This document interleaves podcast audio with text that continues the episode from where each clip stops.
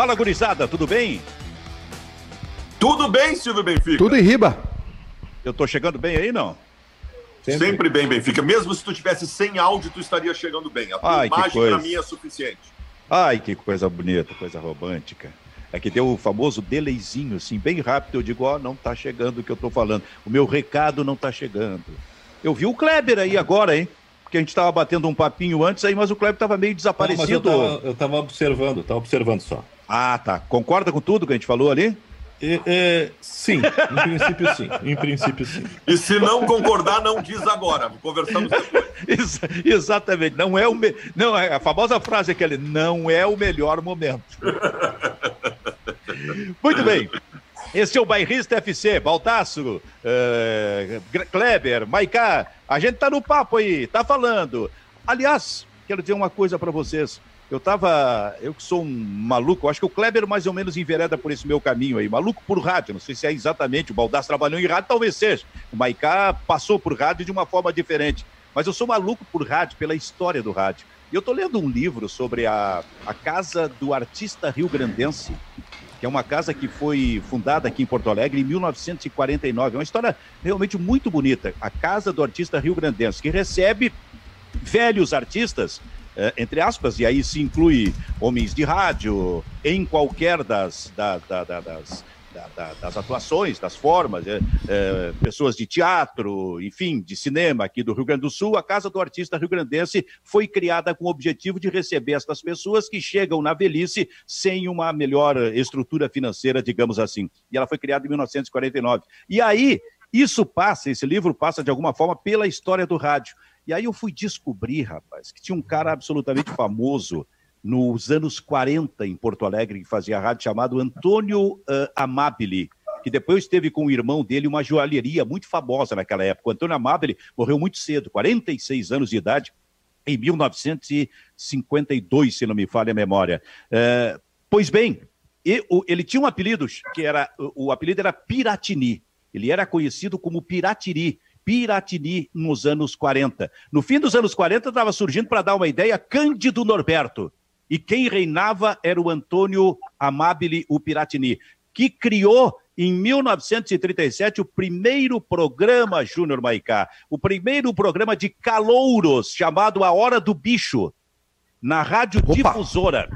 A Hora do Bicho. programa de calouros em Porto Alegre com um sucesso depois, quando chegou, especialmente nos anos 40, absolutamente estrondoso. O primeiro programa de calouros. Depois deles, bom, daí veio Maurício Sobrinho, como era chamado, Maurício Sirotsky Sobrinho, eh, Ari Rego, Maurício na, na, na Gaúcha. Nós estamos na... Silvio, nós estamos falando isso aí. Nós estamos falando isso aí década de 50? Década de 40. E fim da década de 30 e toda a década de 40. Depois dele veio o Ari Rego, que descobriu, por exemplo, a Iris Regina com os seus programas de auditório, os seus programas de calouros. Olha, uma coisa impressionante a força do rádio em Porto Alegre com esse tipo de programa, especialmente por esse apresentador de apelido Piratini, na década de 40, gurizada, para vocês que gostam de rádio. Hein? que coisa maluca isso. A hora do bicho era com X ou com CH? Era com CH. É que eu estou tentando descobrir da onde vem essa expressão nossa, né? Quem passa é. no vestibular é bicho, né? Que é uma coisa, uma coisa daqui, né? Talvez tenha é. alguma, alguma ligação. Desculpa, Fabiano, te interrompi. Não, não, isso é uma coisa muito louca, né, cara? Porque uh, por mais que se tenha visibilidade, o Benfica está falando de uma figura que, que, que, certamente foi um grande expoente da, de popularidade em sua época, conhecido provavelmente por todos no estado do Rio Grande do Sul e que eu nunca ouvi falar, sendo um homem de rádio. O, o, como os, os, tempos são bem designados e recortados na história, e é, e é, e é triste, e talvez nós, nós todos passemos por isso também. Talvez daqui 50 anos alguém esteja falando de, de, de, esteja no rádio ou falando de futebol, ou participando de um programa que nem o nosso, e perguntem do, do Maicá, do Kleber, do Baldaço, do Benfica, e a pessoa diga: Olha, eu nunca, nunca ouvi falar, mas que legal essa história desses caras aí que foram bem conhecidos na época deles. É uma coisa muito louca isso, e que bom que tenha gente e existam registros para não deixar essa história morrer, né? Não deixar a história morrer. Uma grande figura que tem que ser lembrada, nem que seja nos livros. Silvio, Ei, cá. Tá, fala, Kleber.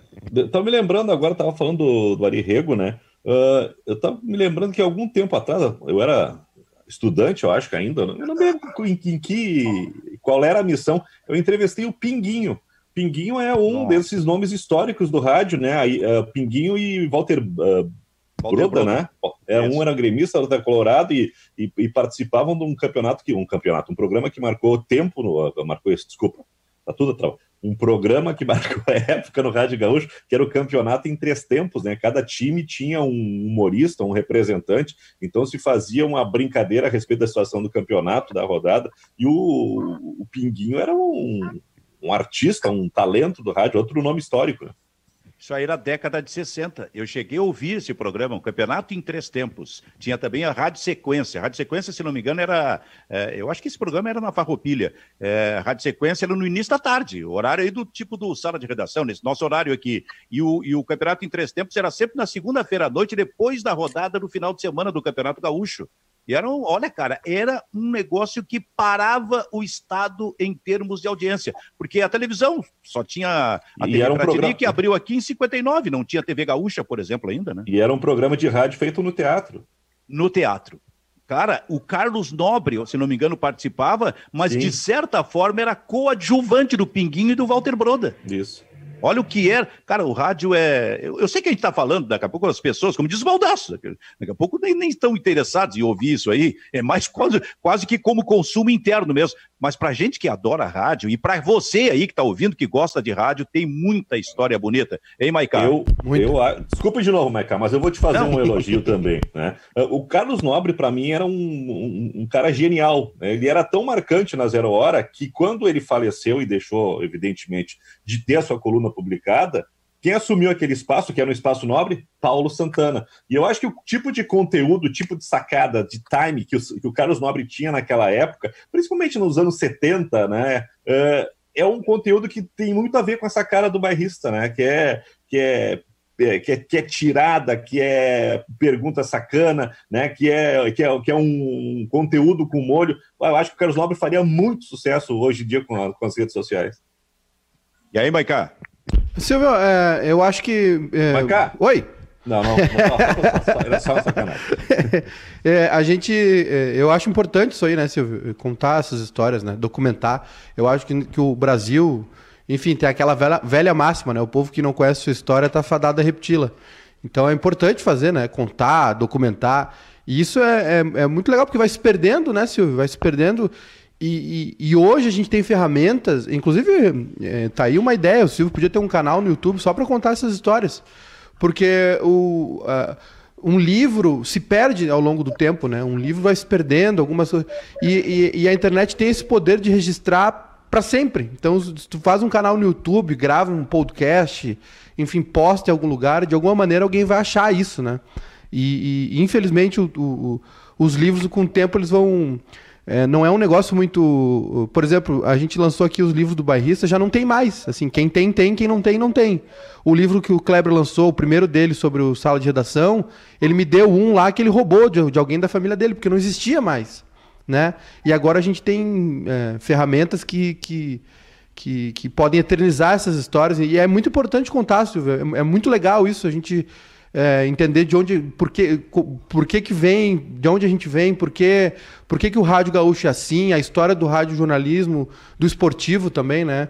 Isso é uma coisa que eu estou tentando fazer no, no podcast, né, no Bebendo e Falando, que é conversar com grandes nomes aí do, do nosso jornalismo, é, agora esportivo, mas depois de uma maneira geral, assim, né, ir batendo papo e ouvir as histórias, acho que de alguma maneira aquilo ali está tá sendo eternizado. Foi a mesma ideia que nos juntou lá o Clebinho e eu para fazer o livro do Sala, o documentário do Sala, enfim.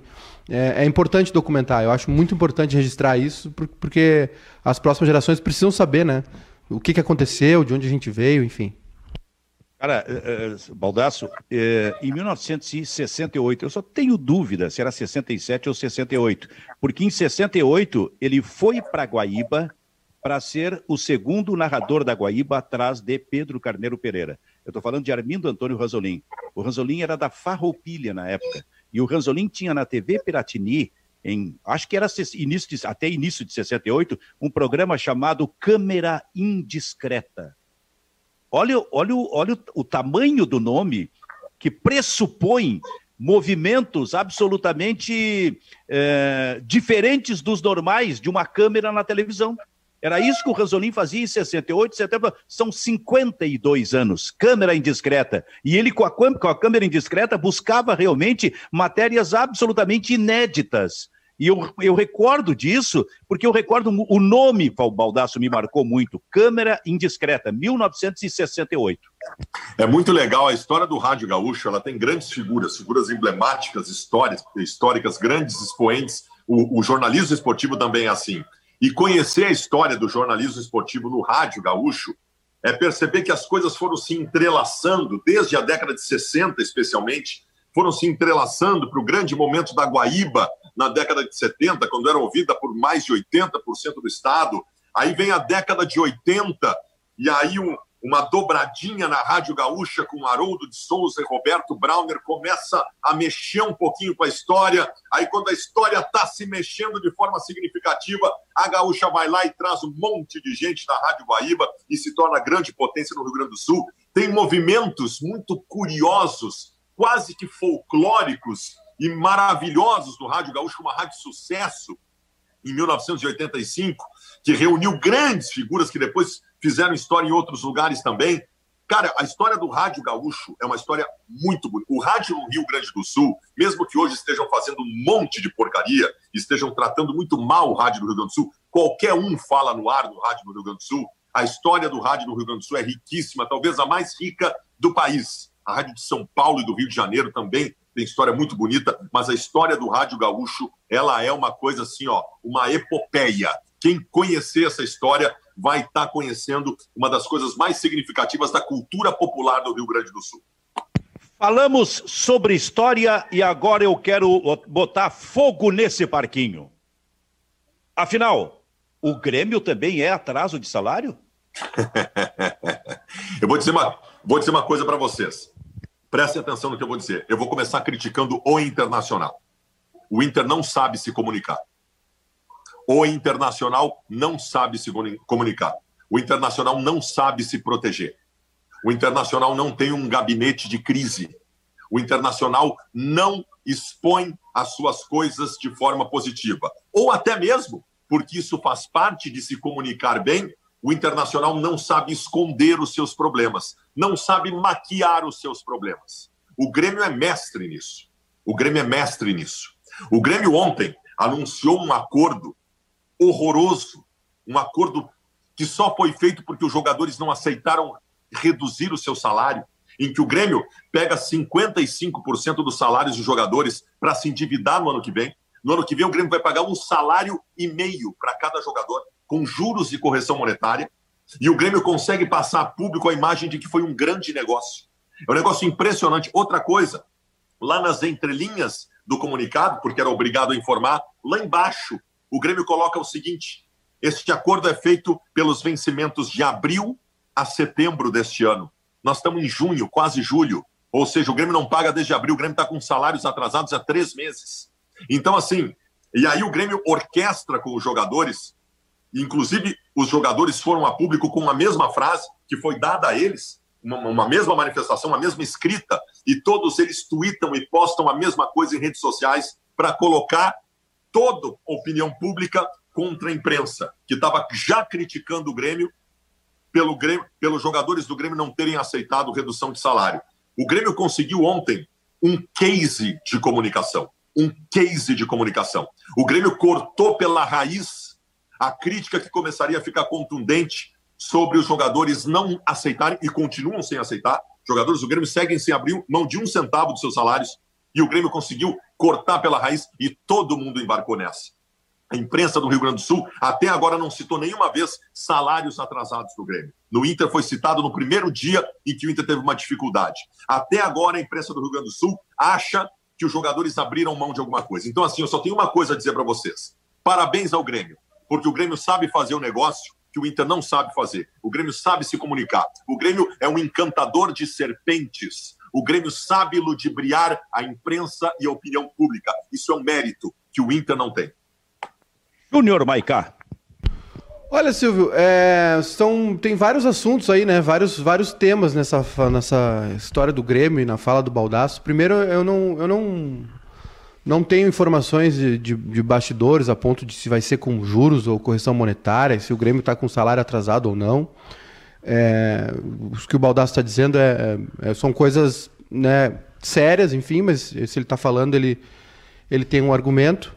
É, eu não, não vejo assim. É, eu acho que é, a questão toda, esse acordo, dizem né, que foi proposto, o que, o que os jogadores afirmam é que foi proposto pela direção, enfim.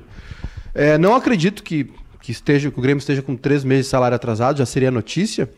Uh, agradeço os elogios do Baldaço ao Grêmio também, como gremista. Enfim, o Grêmio, se o Grêmio sabe se comunicar, o Baldaço é um cara que entende comunicação e está aceito o, o, a parabenização. Agora, a, o que eu posso te dizer, Silvio, é assim: é, a gente não. Tem muita coisa dos clubes que não, não, a gente não fica sabendo, né? Fica sabendo nos bastidores, alguém vem em conta, né? Bons setoristas descobrem aí é, com as suas fontes internas, né? O Grêmio não abriu de nenhuma maneira a, a questão de salário estar tá atrasado ou não, é, se os jogadores abriram mão ou não. O que, para mim, dá nota, como torcedor, que eu vi, é que o Grêmio vai pagar isso no ano que vem, né? Uh, e é valor integral, o Grêmio só parcelou uma metade, uma parte.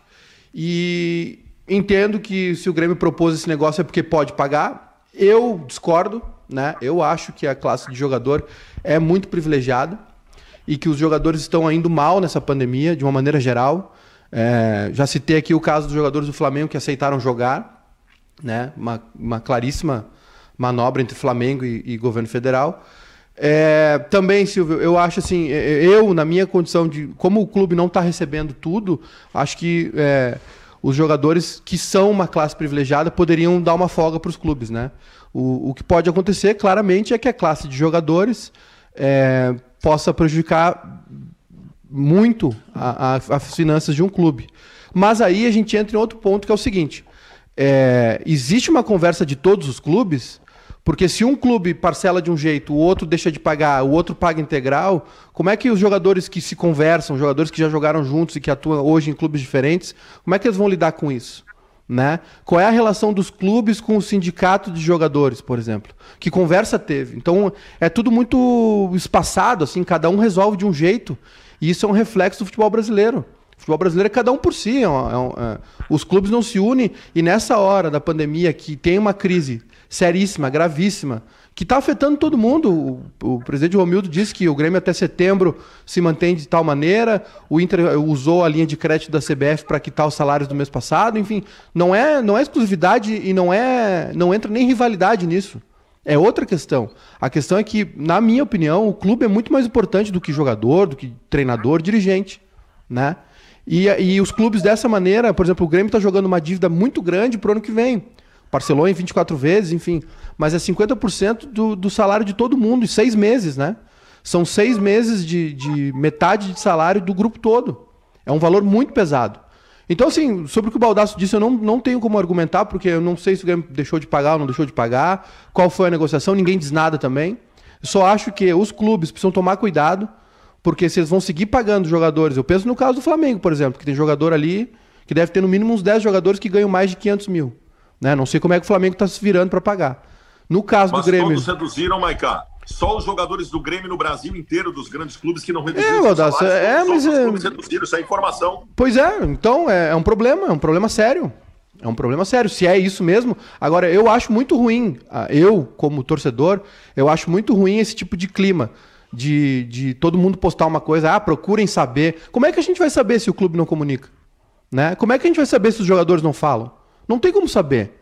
Né? Aí fica essa guerra clube e imprensa, que é um saco, né? Uma, uma, uma, uma, uma essa disputa. Aí dirigente vai para o Twitter dizer, ah, estão plantando no crise. Eu não, eu não consigo entender, sabe? Por que, aquela, por que aquela reação tão forte do Grêmio ontem? Eu não sei. Sinceramente, eu não sei. Se o Baldaço, se o Baldaço diz que a, que, eh, que a imprensa não critica o Grêmio? Eu, eu, eu prefiro. Eu prefiro assumir aqui, Silvio, uh, o meu desconhecimento desse, dessa, desse tema, do, como disse o Abraham Lincoln. Né? É melhor ficar de boca quieta e as pessoas acharem que tu é um idiota do que tu abrir a boca e elas terem certeza que tu é um idiota. Eu não sei por que, que o Grêmio tá soltando. Por que, que os jogadores Não, se. Eu Não sei por que, que os jogadores se manifestaram desse jeito. Os jogadores, ah, isso inclusive foi informado pela assessoria de imprensa do Grêmio para um profissional desse veículo de comunicação. A bronca é com o programa Os Donos da Bola da Bandeirantes, que ontem ah, ocupou boa parte do seu espaço e eu instiguei muito a isso. Não estava no programa ontem, mas eu instiguei nos dias anteriores e instiguei aqui também que os repórteres fossem buscar informação e confirmar se era verdade que os jogadores do Grêmio não estavam aceitando reduzir os seus salários. E aí o repórter João Batista Filho da Bandeirantes foi lá e confirmou e deu a informação ontem no programa. Então, a indignação dos jogadores do Grêmio foram em, foi em relação às manifestações críticas contundentes do programa Os Donos da Bola de ontem, de que os jogadores não estavam aceitando reduzir o seu salário. Só que curioso é o seguinte: aí à tarde vem esse acordão comunicado pelo Grêmio como resposta, e os jogadores fazendo manifestações conjunta, eh, dando pau no, no programa e dando, inclusive, o David Braz respondeu a um tweet dos donos da bola, dando pau nos donos da bola. E assim, ah, só que eles não reduziram o salário, a crítica se mantém, não muda nada. Ah, o que, eu- o que eu entendi, acordo. O que eu entendi, Baldaço, que os, pe- pela fala dos jogadores, e aí é um problema, entendeu? Porque se, se, se um grupo de dirigentes e os jogadores querem brigar com a imprensa, enfim, é, eles precisam ser mais claros, porque a interpretação que eu tive da nota é essa, que os jogadores não aceitaram reduzir o salário. Olha, aí o que, aí, o que, que eles disseram? Ah, esse, esse acordo foi proposto pela direção. Qual é a outra inter- interpretação? Que a direção do Grêmio não propôs reduzir salário. Propôs parcelar só. Então fica um diz que me disse, entendeu? E, e a, a- nota do Grêmio com os jogadores ali demonstra união, ok? Que, é, isso, é, isso é ótimo para um clube. A direção e os jogadores estarem alinhados. Agora, não tem como a- as pessoas irem tirando interpretações se a comunicação não é clara. Porque o, o, o que ficou pra mim é que os jogadores, ou os jogadores não aceitaram, ou foi a, a direção que propôs não reduzir. Entendeu? E, e o que eu acho vou um erro. um eu, eu, eu acho um erro. Tem- Eu acho, é, é um direito, os jogadores, eles, eles. Tá no contrato deles, eles, eles receberem, eles abriram mão, do, fizeram o parcelamento lá. É um direito deles. Com 100%, concordo 100%. Agora, eu acho um erro do Grêmio não propor a redução, se o Grêmio não Deixa eu propôs. colocar, deixa eu colocar o Kleber na, na parada em relação a isso. Eu não sei se era informação tua ou tu ia fazer uma tesezinha aí, Baldassio. Não, não, é Porque uma, é uma, é uma para complementar, antes do Kleber. O Kleber, me, o Kleber me cortou antes, eu vou cortar ele agora também.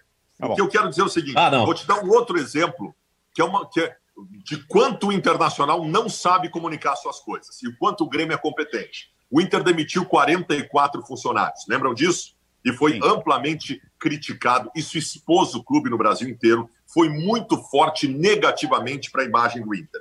Grande parte, quase a totalidade desses 44 funcionários demitidos pelo Internacional faziam parte do processo administrativo e funcional do estádio Beira Rio. O Grêmio não tem o processo administrativo e funcional da Arena, porque a Arena não é do Grêmio.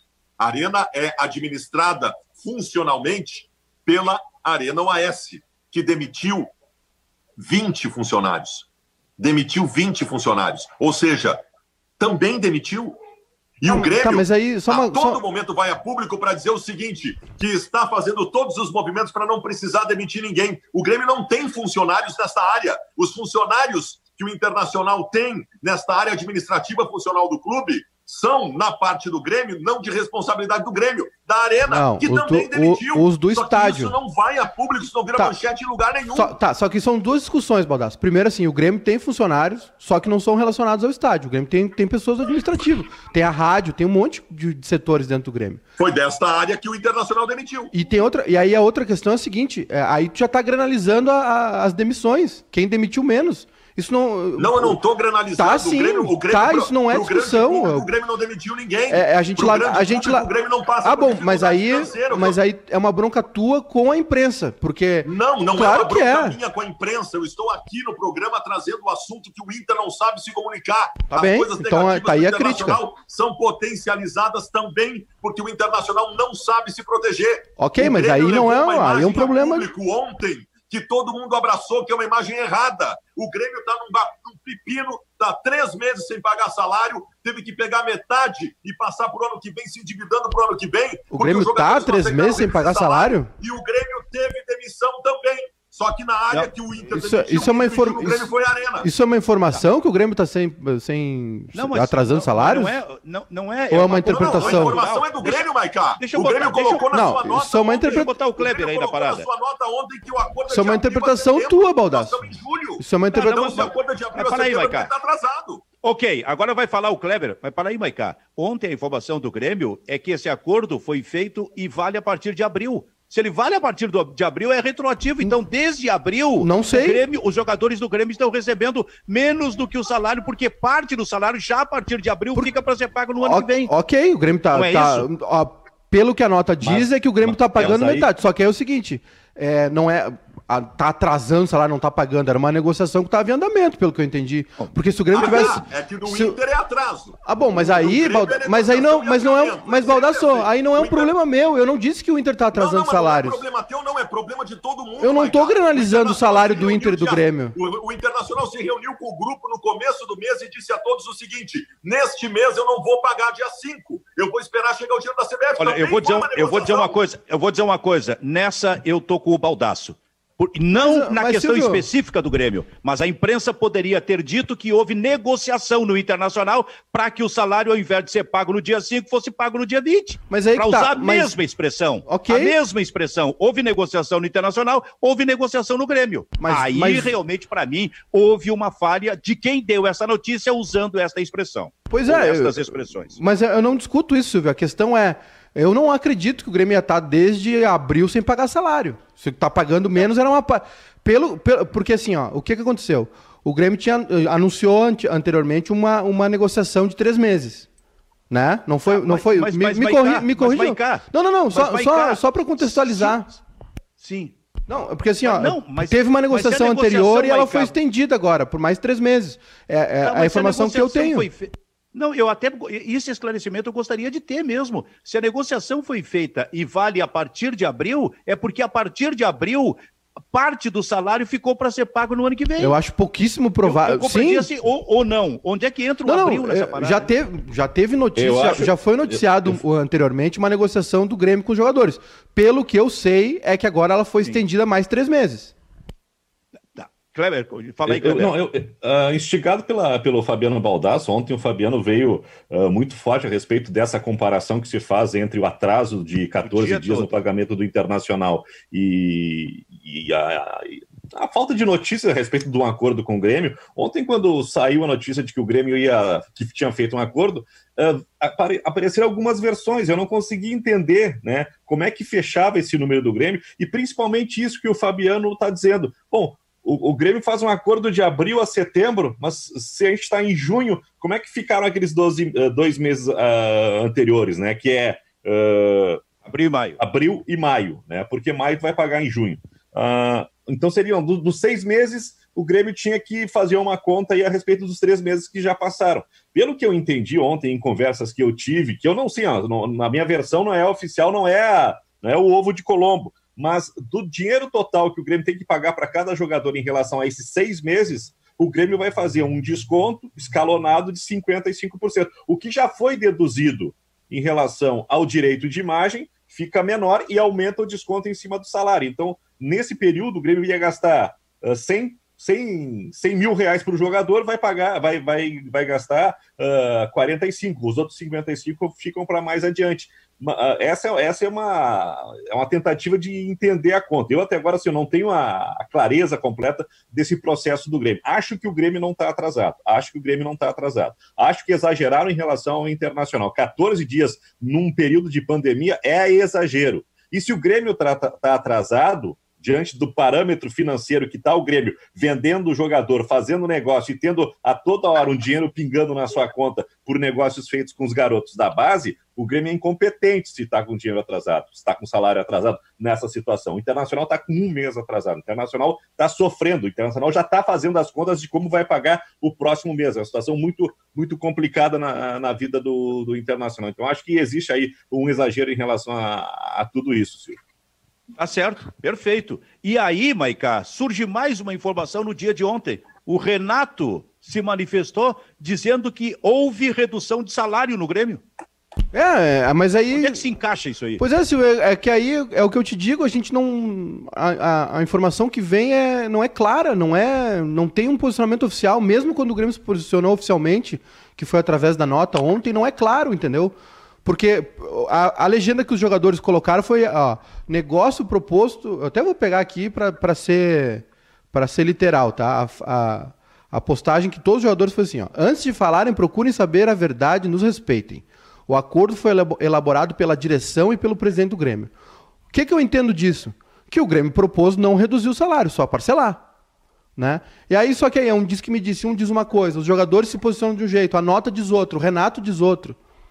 Não dá para entender? Eu acho, não dá para entender. Eu acho que tem uma, uma soberba nessa manifestação do grupo de jogadores do Grêmio. Acho que não, não precisava disso. O Internacional foi cobrado por sua torcida né, durante muito tempo. Pô, o Internacional está afundando, está com a crise, e os jogadores não vão se manifestar. Os jogadores não só se manifestaram, como foram procurar a direção. E, e, no, e uma coisa é tu ter desconto, uma coisa é tu ter confisco do teu salário. Outra é, é isso que o Grêmio está fazendo é uma espécie de empréstimo. Né? Eu, eu, eu, eu, eu tiro o teu dinheiro agora, mas devolvo tudo com juro e correção. Então, a longo prazo, né, a longo, médio prazo, os jogadores do Grêmio não vão ter o prejuízo que os jogadores do Internacional ou o sacrifício que os jogadores do Internacional vão ter. E eu não achei, eu não achei nada elegante a, a maneira como os jogadores do grupo se, se manifestou. Muito bem, esse é o Bairrista FC, com o Baldaço Kleber e o Maicá, falando sobre questões da dupla Grenal, por exemplo. E aliás, vem uma, e, aliás, vem uma outra que eu, que eu quero tratar com vocês em seguida. Diz aí, Baldaço. Deixa eu só te dizer antes o seguinte: ontem o pessoal, acho que foi o Eduardo Gabardo, lá da RBS, fez o levantamento e descobriu quanto ganha o Tyson. Que toda a torcida do Inter quer que volte o ano que vem, que todo mundo que, que o Inter quer que volte, que o Tyson quer voltar. O Tyson ganha no Shakhtar 3 milhões de euros por ano.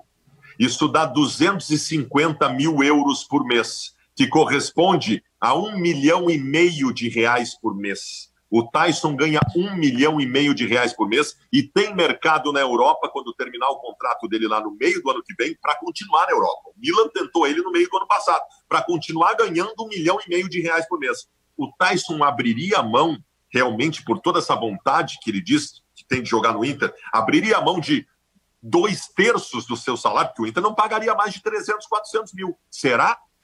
Responde aí, Baldasso. Abriria a mão? Por toda essa loucura que ele apresenta nas redes sociais, de que não aguenta mais de saudade do Inter e que quer voltar para o Inter, eu, eu quero que sim, né? Eu imagino que sim. Eu, eu já penso diferente. Primeiro que ele é que está fomentando tudo isso, sabe? Mexendo com a torcida, provocando a torcida. Só que daqui a pouco pode passar pela cabeça dele o seguinte: eu volto por um milhão de reais, estou aí, não tem problema. Não vai voltar pelos 300 ou 400. Então, a posição do Tyson é cômoda nesse momento, nas manifestações dele nas redes sociais. Porque aí pode ficar aqueles, ah, quem não quis foi o Internacional. É. E, o, e o Tyson já várias eu... vezes é, deu demonstrações, é, falas públicas, né, Silvio? De amor ao Inter, de retorno ao Inter, mas chegou na hora da, da negociação e ele refugou, né? Renovou contrato, é, enfim. É, o jogador que quer retornar da Europa precisa fazer um esforço também, porque não tem como bater o salário de lá. Tem uma coisa também, né, Júnior? Todo, todo ano o Tyson vem com a mesma história. Estou com o um contrato em andamento, mas vou conversar para voltar. E, e, é o que ele está falando agora. Eu acho que o Internacional tem que pensar no Tyson como substituto do D'Alessandro, né? E tanto como uh, peça dentro do, do, esquema do Cudê, como na questão financeira. E, e se o Tyson se adequar ao que é o teto que o Inter paga para o D'Alessandro, aí pode ser, mas o que ele está ganhando lá na Europa é impagável. 400 mil é o que ganha o D'Alessandro hoje, 400 conto. Então, é, esse é o limite do Inter se tiver bom pro Tyson, tudo bem. E outra coisa, o Tyson ainda tem. Eu acho que o Tyson tem 28, se eu não estou enganado. Né? Ele tem. Não, ele tem, não, ele tem mais, mais de 30. Tem mais, o Tyson tem mais. Tem mais. Tem dá mais. uma busca, dá uma, a gente pode buscar aí, mas ele tem mais de. Não, mas ele. O Tyson foi herói esses dias de novo aí numa conquista. O Tyson tá jogando muito ainda. O Tyson tá, com 30, europeu, tá com 32. Faz, não, 30, tá faz 33 em, em janeiro. O, he, o herói foi o TT, que fez dois gols. Aliás, ah, ele é tá assim, Silvio. Ele é assim, Silvio. Ele é assim. Ele é assim. Os do tá Grêmio ele ignora. Essa... Ele é assim. Então, é. Ele vai, ele vai, foi daqui, eleito o melhor jogador da competição. Daqui, daqui a pouco ele, ele, ele vai dizer que o, que o Tyson ganhou a Copa do o Penta. Não foi o Ronaldo que fez dois gols, foi, o, foi e aí, o Tyson. Vocês viram o que, que o empresário do. Que é isso que o Kleber ia falar, eu acho, né? É, tá muito engraçado, né, Fabiano? Esse bate-boca aí entre o Tyson e o Pablo Bueno, né? O, o Tyson, o Tyson, ele não, o Tyson não foi muito elegante. Com o, o Tyson, ele, ele já tem 32. Ele, ele, e outra coisa, ele é referência lá do Shakhtar. Acho que foi até foi deselegante com o próprio TT, né? Ele ah, ah, nenhum garoto, por melhor que seja, pode bater na porta do técnico e pedir lugar no, no, no time titular. Né? Isso aí chegou nos ouvidos do, do Pablo Bueno que deu uma patrolada no Tyson, né? Faltou elegância, o que faltou de grandeza e elegância no Tyson também faltou no Pablo Bueno. Aliás, o Pablo Bueno, empresário do, do, do TT, é o mesmo do Ferreira, né? Ele tá é. arrumando o rolo em tudo que é lugar. Esse... E aí a resposta do Pablo Bueno foi: né, quando o Tyson largar o futebol, ele pode trabalhar no hipódromo, porque só, só sabe correr ou então se filiar ao Partido Verde. Achei a ironia é, muito interessante. É engraçado, mas pelo amor de Deus, cara, como é, é que faz isso é coisa que não se diz, né, Fabiano? Isso é coisa que não se diz. Não, não tá esse, esse, esse empresário. Foi mal e o empresário, bom, esse é. ultrapassou o limite. Daí. Foram desenhar um beija-flor saiu um urubu, né, Silvio? Mas o. Exatamente. Mas um o, outro Não, detalhe. não, o que eu queria dizer é o seguinte: só pra, só pra falar desse, desse empresário, do Pablo Bueno, olha, ele, daqui um pouco os clubes vão fechar as portas para os jogadores dele. Porque é declaração polêmica, é, é, é dificuldade de negociação. Daqui a pouco os clubes vão dizer: olha, desse cara aqui a gente não quer. Porque não, ele, e, o cara está se inviabilizando, vai direto para o Europa. Então. Ele, pe, ele, pede pedido, uh, pedido de desculpas né, de três dirigentes do Grêmio por declarações que foram feitas nesse, nesse período que teve o atrito da renovação. É demais, Bom, né? Por falar em Grêmio, o Arthur está saindo mesmo, se é que já não foi oficializado isso aí, do Barcelona para jogar na Juventus. O Grêmio vai ganhar um dinheiro em relação a isso aí, hein? Ele está é. só esperando, está ali na, na, na botija, esperando cerca de 19 ou 20 milhões de reais. Imagina cair num momento de pandemia esse dinheiro nos cofres do Grêmio. Mas a verdade, Curizada, é, eu quero ouvir você sobre isso, mas ampliar, avançar, porque a gente ali atrás já falou um pouco sobre isso aí. O Arthur parou no tempo, hein? Ele parou no tempo. E eu estou vendo, na época da convocação da seleção brasileira para a Copa lá de 2018 pelo Tite, que o Tite preferiu o Fred em relação ao Arthur, muito pelas características. Ele entendia naquele momento que o Fred dava era mais vertical para fazer os movimentos do que o Arthur e ele precisava de um jogador eh, com essa característica e o Fred inclusive permaneceu machucado depois na seleção brasileira, o que eu acho que até que foi um erro do, eh, do Tite. Mas naquele momento, no momento da convocação, se falava muito sobre o Arthur e sobre o Luan. Tanto que, de passada a Copa, o Arthur veio com pompa e circunstância para a seleção para se transformar num titular. O que está acontecendo hoje? O Arthur meio que parou no tempo e quem está voando é o Fred no Manchester United. E tem um, na verdade, né, Silvio, tem um outro nome aí que, na minha opinião, vai suplantar os dois rapidamente, que é o Bruno Guimarães, que saiu direto do. Saiu da, da conquista aí da, da Copa do Brasil com o Atlético Paranaense para o Lyon, já estreou em Champions League, sendo eleito melhor em campo. E é o jogador da função, né? É, o, é, o, é, esse jogador de meio campo moderno, de área a área, que aparece na frente. O Arthur tem uma dificuldade grande, né, Silvio? Que é o seguinte: o Barcelona é acostumado com os jogadores de, de, de meio de campo aparecendo na posição que o Arthur joga, é, aparecendo na área do adversário, fazendo gols, né? E o Arthur tem pouquíssima presença ofensiva. Esse é o grande problema do Arthur. Eu, ve, eu vejo o Arthur muito mais, e acho que até no Grêmio ele foi utilizado bastante como mais como um primeiro volante do que como um segundo ou terceiro homem de meio campo.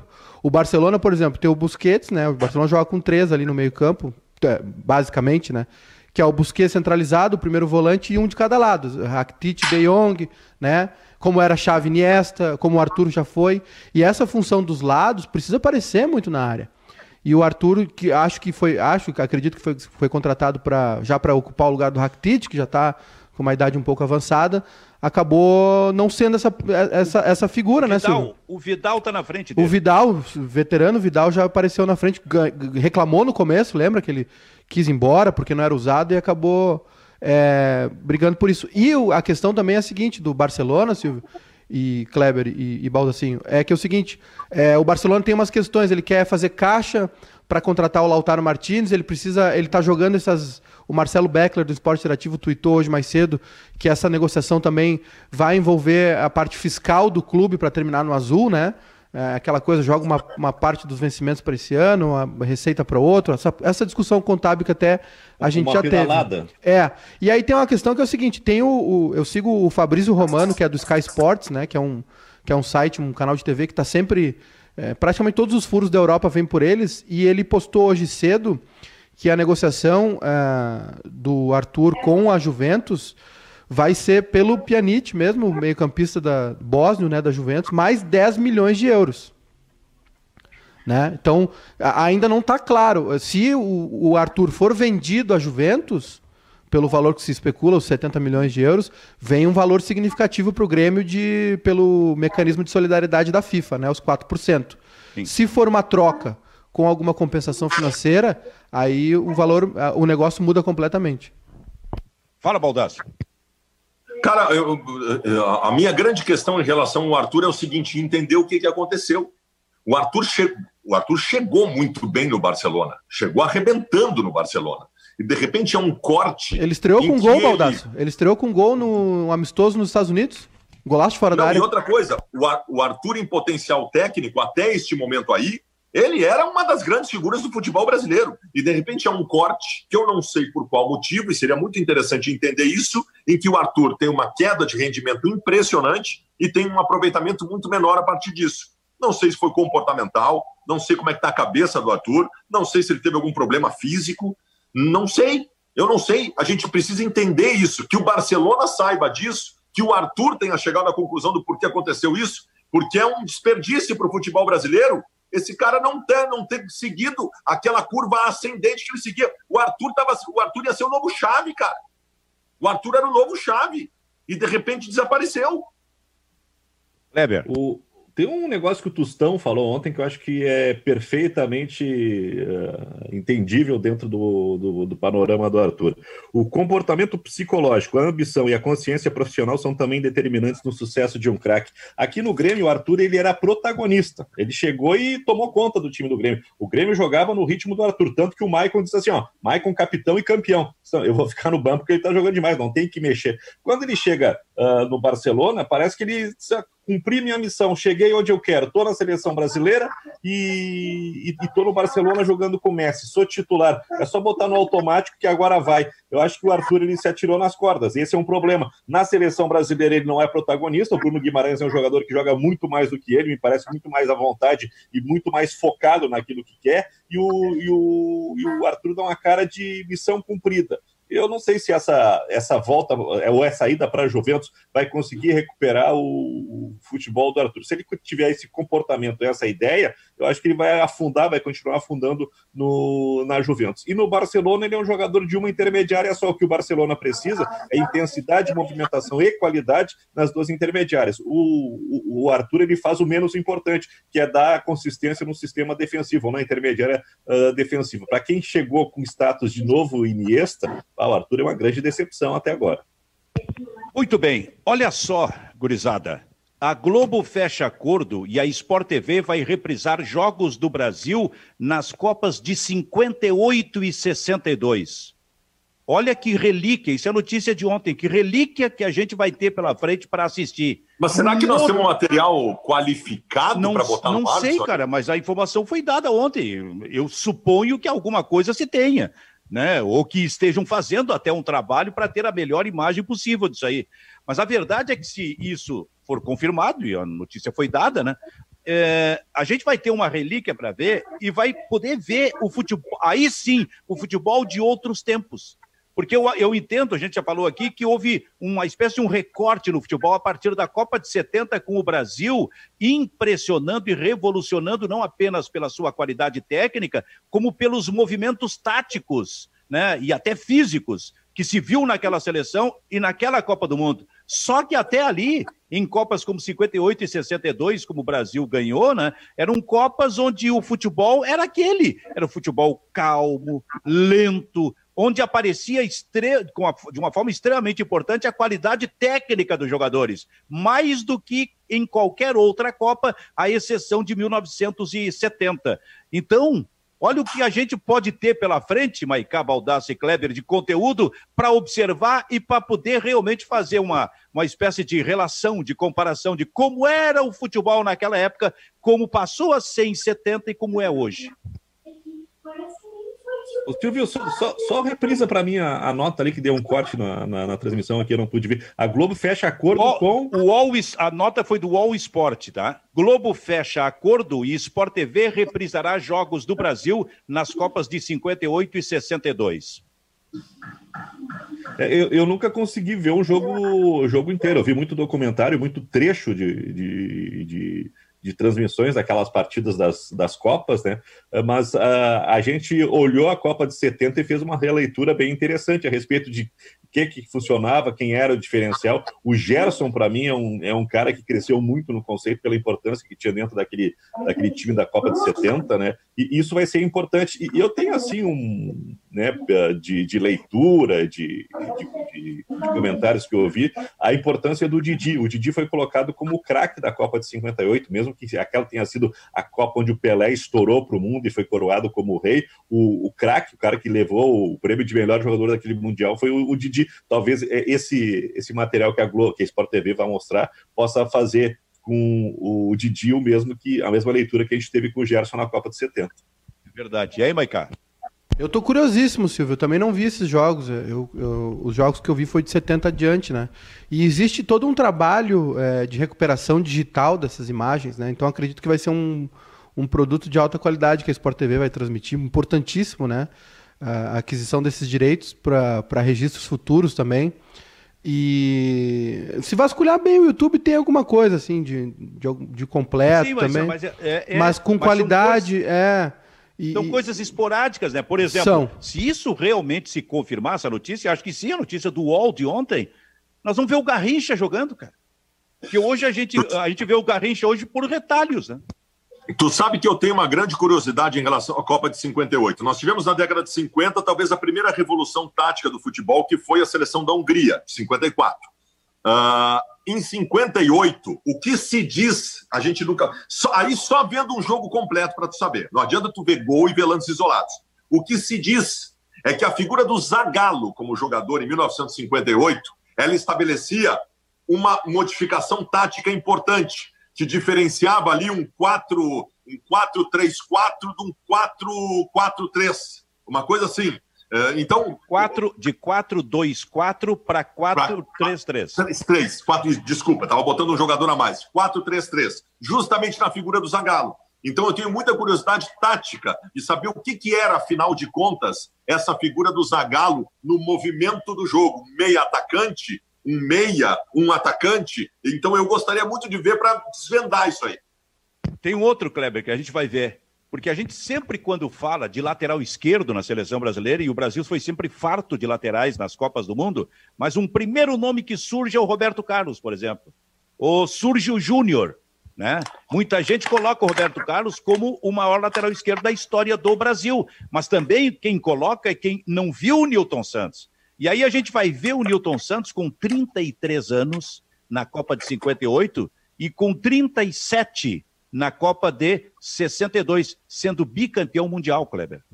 É verdade, é a enciclopédia, a enciclopédia do futebol, né? Jogava tanto que recebeu esse, esse apelido aí. O, e são uh, funções diferentes, né? A partir do Júnior, acho que já tem aí uma transformação. Acho que o, o, os anos 70, lateral era lateral, né? E a partir de um, jogadores com mais recurso, mais qualidade técnica, o, o Júnior, acho que é um lateral que começa a, a, mudar esse conceito dentro da seleção brasileira. E depois o Roberto Carlos aperfeiçoa com a qualidade extraordinária do chute. Mas a grande referência, talvez o, o pai de todos, sem, sem dúvida nenhuma, é o Newton Santos. Né? E de outro lado, né, Silvio? O, ah. o Djalma, né? Quem? Djalma Santos, né? Que jogou uma partida só na Copa de 58. Uma em 58 e depois. Então, e mesmo assim, em 58 foi o melhor lateral da Copa, fazendo o melhor uma lateral da Copa. Só. Kleber, de, de quem é essa camiseta que está no teu varal aí? Hoje é uma camiseta do Fred. Bah, essa camiseta tem uma, uma história de guerra nos bastidores da, da Rádio Gaúcha, porque existia uma discussão a respeito de quem jogava mais, o Fred ou o Nilmar, né? Aliás, o, o uhum. Nilmar, eu, eu, vou te contar que baita jaguara, né? Um cara que jogava muita bola e, e não conseguiu colocar tudo isso porque acho que fez uma opção muito mais pelo dinheiro do que por, pelo talento dele, né? Acho que ficou muito na mão do, do, empresário. Essa é uma camiseta do tempo que o Fluminense tinha a Unimed, que era um clube rico e podia gastar dinheiro. E aí fez uma camiseta promocional para a primeira volta do, do, do, Fred. Essa camiseta tá mangalhada já, já não, não dá para sair na rua. Ela, né? ela, o teu varal é num, numa porta, né? Isso. Tu, tu vem pelo lado de fora e abre essa porta, é isso? E dá Isso. de cara com a camiseta. N- não, não, não, Mas- não. não, mas, quando, mas quando tu te vira, tu Ah, entra, sim, na, sim. entra no teu Depois estúdio, que fecha a porta, vira, sim. Tu já pensou tu entrar numa hora assim? Tu entra, tá? Tu acha que tá a camiseta de, do São Luís de Juí aí. Aí tu entra, te posiciona em relação à porta, fecha a porta e surge a foto. Mas uma foto enorme do baldaço, cara. Que tipo de reação tu teria? Imagina, o baldaço voltou. Vou falar do Maicá, porque o Maicá é mais sério, né? Claro, é outra. É, que Maicá tá mais muito sério? A Maicá tá Não. outra chata. pos- outra postura, É. né? Então recomenda Eu- eu- alguma eu- coisa pra pra gente. o Maiká mudou, não sei porquê. Eu ando, eu ando brabo. Eu ando brabo. É, acabou de chegar aqui pelo WhatsApp, ó, o nosso, nosso João Vitor aqui, nosso Chimia, é, mandou um link aqui, ó, no YouTube. Vou abrir aqui. Brasil e Suécia, final da Copa 58 completo. É, Olha aí. Tem quase, quase um milhão de visualizações. Postado em agosto de 2012. Jogo da final da Copa do Mundo 58 entre Brasil e Suécia. Montei e sincronizei o vídeo com trechos da narração da Rádio Nacional. Nos trechos que não encontrei a narração em português, deixei o áudio original. Contém também os, com- contém também os comentários do intervalo e do final do jogo. Tem. Narração, da, narração na Rádio Guaíba de Mendes Ribeiro, que, que daqui a pouco, de uma hora para outra, se deparou com aquele gurizinho de 17 anos chamado Pelé. E ninguém sabia. Pelé, Pele, Pelé. sabe? Uma coisa assim. Ele chegou a chamar o Pelé de Pele, porque não se sabia, não se conhecia. É, realmente tal era a dificuldade da comunicação, o Pelé, que surgiu na Copa de 58. Mas vendo na televisão vai ser outra coisa. né? Kleber Nabalska, o que, que tu recomenda? Ah, hoje tem campeonato inglês, né? É um momento interessante. O Liverpool pode ser campeão sem ser, ser campeão no sofá, né, Silvio? Porque ontem derrotou o Crystal Palace por 4 a 0 E se o City não derrotar o Chelsea hoje, o Liverpool é campeão. Primeira vez dentro da Premier League e um título que não vem há 30 anos, hein? Que jejum do Liverpool, hein? É verdade. Ô, Baldaço, o Antônio tá contigo ainda? O Antônio tá aqui comigo. Se tu me perguntar o que, que eu recomendo, vem aqui, Antônio, vem cá. Dá perguntar o que, que eu. Re... As minhas Dá- duas últimas semanas, a gente só tem visto Minha Noiva é um Cadáver, Jurassic Park. então é só o que eu tenho para recomendar para vocês aí. É bom, minha Fala, noiva é um cadáver? É, é uma coisa assim. É só os filmes que ele vê. Antônio, Antônio, Ah, ah, dá uma, dá uma nota pro Baldaço, pro, de 1 a 10, qual é a nota que tu dá pro Baldaço? é. Ele? É. Nove. Mas ele pensou, ele pensou, ele, tá, Ah, tá bom, ele tá tava bom. no 5 ou no 6? Deixa eu fazer, deixa eu fazer uma pergunta pro Antônio aqui. Antônio, o, o Grêmio tá com salário atrasado ou não? É óbvio que o Grêmio é muito ruim. É isso aí. É isso aí. O Grêmio é muito ruim. Que Se é isso, ruim, tá com salário atrasado. Olha a conclusão, é isso aí.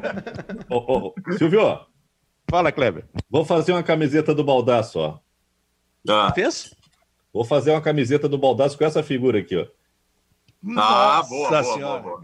Não tem com. Se tiver com a. Podia fazer duas, porque eu acho que ele tem uma com a camiseta do Grêmio também. podia fazer duas. Uma por dia nessa porta aí. Por isso que, foi por isso que ele tomou nota 9 do, do Antônio, é isso? Pois é. Só Tu pode, só Tu pode. viste como o Antônio demorou a dar a nota? Não, mas foi uma nota boa. Eu acho, que- eu acho que ele não deu 10 porque, porque o, o, o, o Baldaço fuma, essas coisas. Faz... Não, não, ele não deu 10 porque eu botei ele lá em cima para fazer os temas, que ele tem seis folhas de tema para fazer. Eu e ele a- fica vendo o Felipe Neto na TV e não vê, não Eu- faz os temas. Eu acho que ele não deu 10 pro Baldaço, porque o Balda- Baldaço votou no Bolsonaro. É por isso que ele não deu nota 10. Como é que estamos de tempo aí, ô Maicá? Estouradíssimos. Depois dessa frase? Estamos estourados. Estourados. Então ficamos por aqui. Nota 9 para Fabiano Baldasso. Muito bem, o Bairrista FC fica por aqui. Volta amanhã. Tchau, tchau.